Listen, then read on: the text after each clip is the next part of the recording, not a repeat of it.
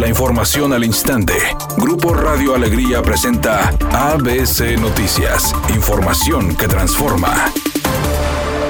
Mediante una publicación en sus redes sociales, el gobernador electo de Nuevo León, Samuel García, mencionó que el Instituto Nacional Electoral quiere catalogar a su esposa como producto quien ha logrado sobresalir de forma independiente por su actividad empresarial. Además, señaló que el INE está violentando a su pareja por el hecho de ser mujer, considerando injusto que quieren encasillar a su esposa con un rol de mercancía, ya que dice este instituto busca ponerle precio por el hecho de que le brindó su apoyo. Finalmente dijo que confía en que las autoridades electorales hagan lo correcto y que no transgredan los derechos de su esposa. El presidente López Obrador informó que con el Tratado Comercial México-Estados Unidos-Canadá, la inversión extranjera creció en forma notable, lo cual se refleja en la recuperación de empleos perdidos a causa de la pandemia del coronavirus. Cito el ejemplo de Nuevo León, donde en el último mes se generaron 21.500 nuevos empleos. México es de los países con más oportunidades para la inversión en el mundo. Está entre los 10 países del mundo más atractivos para la inversión.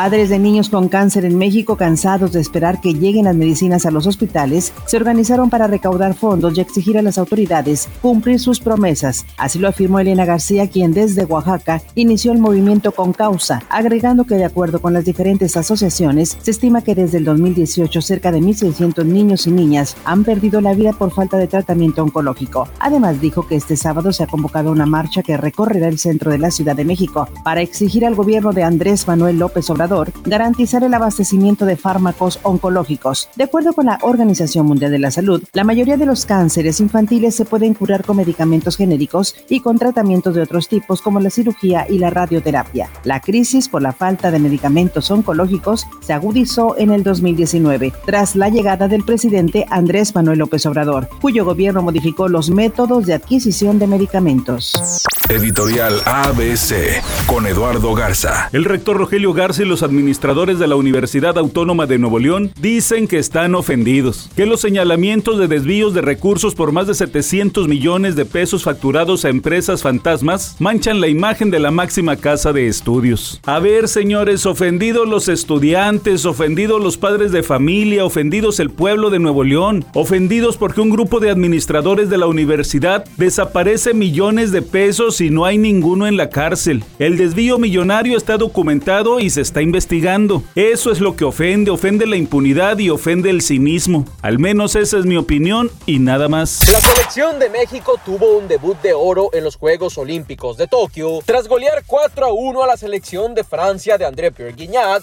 y Florian Zubán. Los anotadores del encuentro fueron Alexis Vega, Sebastián Córdoba, Uriel Antuna y Eduardo Aguirre. Y así, los dirigidos por Jaime Lozano suman sus primeros tres puntos y se preparan para su siguiente compromiso, el cual será ante Japón el domingo 25 de julio a las 6 horas tiempo de México.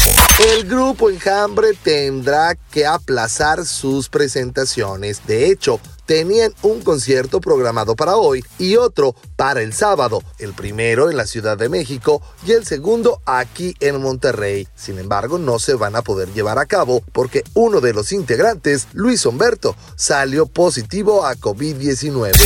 Hay tráfico intenso por un accidente donde participa un tráiler en el puente de la Avenida Revolución con dirección hacia el sur. Los automovilistas avanzan a 9 kilómetros por hora desde la Avenida Morones Prieto hasta llegar a José Alvarado en el municipio de Monterrey. Este accidente también está complicando la circulación en la Avenida Jesús Cantuleal hasta llegar a la Avenida Fernando García Roel para que lo tome en cuenta. Por otra parte, en el municipio de Monterrey hay un registro dañado sin tapa sobre la banqueta de la Avenida Cuauhtémoc e Hidalgo, esto en la colonia Centro.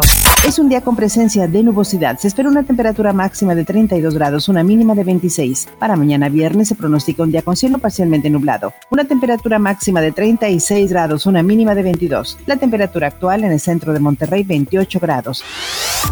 ABC Noticias, información que transforma.